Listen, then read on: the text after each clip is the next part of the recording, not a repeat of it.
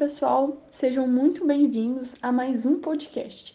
Eu sou a Maria Eduarda, da matrícula 4319, e esse podcast faz parte do conteúdo avaliativo da disciplina Metodologia do Ensino da Ginástica.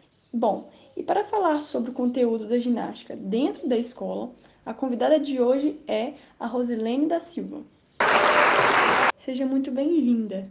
E para começar, eu gostaria que você se apresentasse e falasse um pouco de qual o seu envolvimento, qual o seu contato com a ginástica durante sua formação. Oi, pessoal, tudo bem? Agradeço o seu convite, Maria Eduarda, de estar mais uma vez aí participando, né, junto é, a mais um podcast. E vou falar um pouquinho do meu contato, né, com, com esta modalidade que é a ginástica. Meu nome é Rose, é, ela até falou Rosilene, né? Mas eu acho até estranho porque eu sou conhecida mais como Rose, Rose Silva. E o meu contato é, com a ginástica, na verdade, é, foi desde muito cedo. É, no, no, podcast anterior eu falei um pouquinho né, sobre a minha infância, é, como que foi a minha infância, que desde cedo eu sempre tive muita afinidade né, com, com a educação física em geral. Né? E, e isso prevaleceu aí na adolescência e onde eu comecei a ter mais contato com a ginástica foi na década de 90, né, final dos anos 80, início dos anos 90, que foi com ginástica de academia. Então, assim, é, gostava demais, fazia aula, né?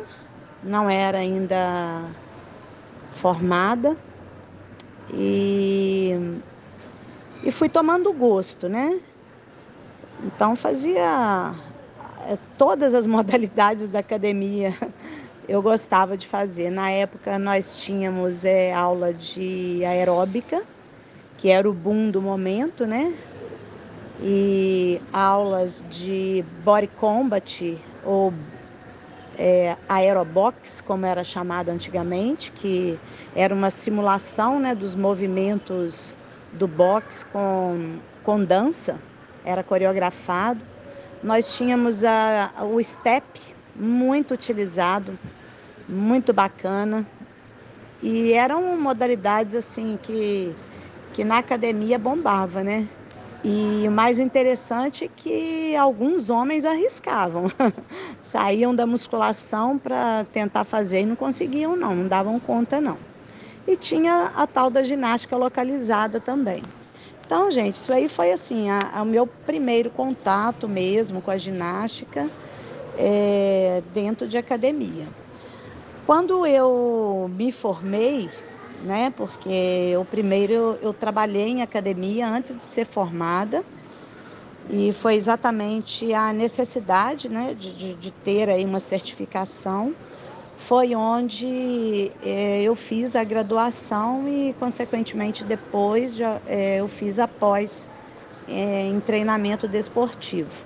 E, na verdade, né, é, este gosto pela ginástica, e esta aptidão que eu tenho até hoje, é, eu trago comigo né, e para as minhas aulas também, até porque dentro do, dos conteúdos né, do, do, curriculares da educação física escolar, é, o conteúdo ginástica ele é de suma importância, né? E, e ele está em, em destaque entre dentro dos conteúdos que nós devemos trabalhar. Muito bacana, Rose. Eu que te agradeço de você ter aceitado o convite novamente. E é sempre bom estar tá ouvindo as suas experiências e aprendendo com você.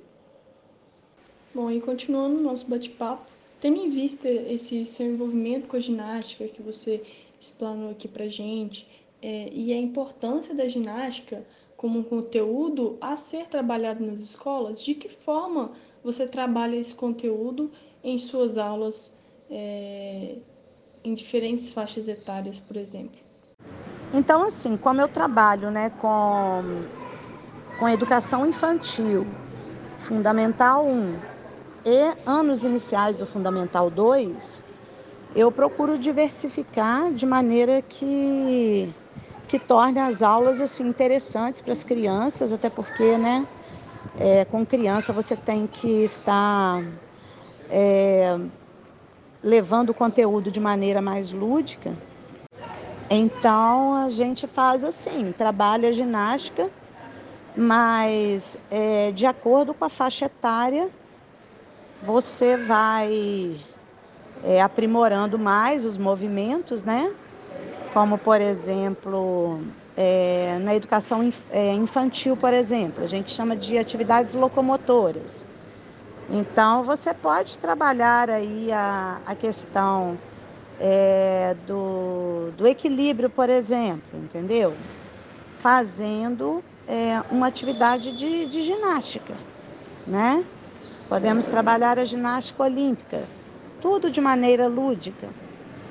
E assim, com movimentos rudimentares primeiro, né? Porque Sim. as crianças ainda não têm essa consciência corporal.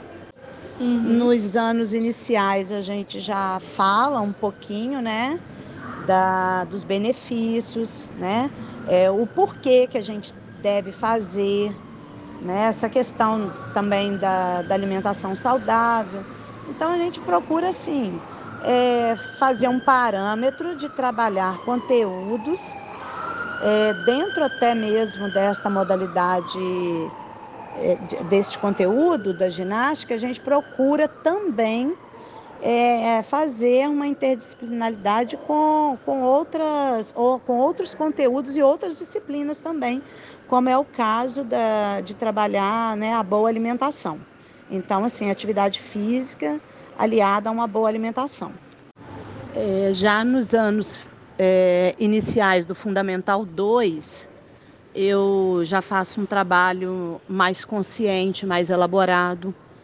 É, por exemplo, os testes físicos que são feitos né, é, antes de iniciarmos o ano nós fazemos o teste para avaliar como está o volume de oxigênio máximo do, dos alunos, nós estudamos sobre a frequência cardíaca, costumamos também fazer né, um, um teste de Cooper, que para ver né, o condicionamento dos alunos. E este, este, estes mesmos testes a gente repete também no final do ano. E aí aprofunda um pouquinho mais também é, em questões de, da fisiologia, sabe? Este ano, por exemplo, né? Estou fechando o ano e as minhas aulas para o Fundamental 2 é, tem provas, sabe? Então, assim, a gente procura é, dar importância às atividades físicas, consequentemente, isto também é, faz com que a nossa disciplina ela seja mais respeitada dentro da escola, coisa que né, até uma década atrás não era. Hoje a educação física é vista de maneira bem diferente, dependendo do profissional. Sim, é, fico feliz em saber que isso vem mudando. Bom, e a ginástica ela é bem ampla. A gente tem a não competitiva, que no caso é voltada aos cuidados para a saúde, o bem-estar, e temos as competitivas, que envolvem cinco modalidades, né, que é acrobática, aeróbica, artística, ritmo e a ginástica de trampolim. E eu queria saber se você trabalha essa ginástica competitiva na, nas suas turmas. Sim, a gente consegue trabalhar a ginástica acrobática e a artística também, né? Alguns movimentos mais básicos, entendeu? Entendi. E como que é o apoio da escola para adequação dos espaços para a prática desse conteúdo? A escola aqui é uma escola muito boa. Ela atende né, a essa questão do, do espaço e materiais. É, nós, é claro que nós não temos é, o espaço para colocar aparelhos, né? no caso de, de ginástica olímpica, mas a ginástica artística a gente costuma trabalhar arco, bola, fitas.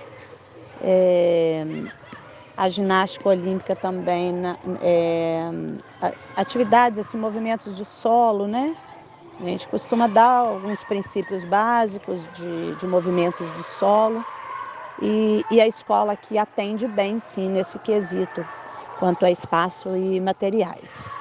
E eu falo o seguinte, que mesmo aquelas escolas que não possuem materiais adequados, né? Dá para se trabalhar sim.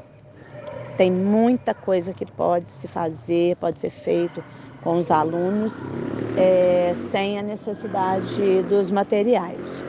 Então, basta aí, né, o interesse e a dedicação aí de cada professor, porque é nosso dever, né, proporcionar maior número de, de experiências é, para os alunos possíveis, né, dentro da área do, do movimento, dentro da área do conhecimento. Então, vai depender muito do profissional que estará atuando na, na escola. Realmente, eu tenho essa, essa visão de que basta a gente querer e correr atrás para fazer dar certo, fazer acontecer. Porque o material ele tem a sua função, ele tem a sua importância, ajuda na aula, né? Você construir a aula, mas você consegue fazer aulas, né? Planejar aulas é, sem materiais, né? A gente consegue é, o conteúdo é muito amplo. A gente consegue criar em cima dos conteúdos aulas que vão que vão chegar ao objetivo proposto. Então, é, realmente basta querer. Bom, infelizmente chegamos ao fim do nosso podcast. Então, Rose, eu gostaria de te agradecer novamente pela sua participação aqui comigo. Eu é que agradeço estar com vocês aí mais uma vez e me coloco à inteira disposição para próximos encontros. Grande abraço.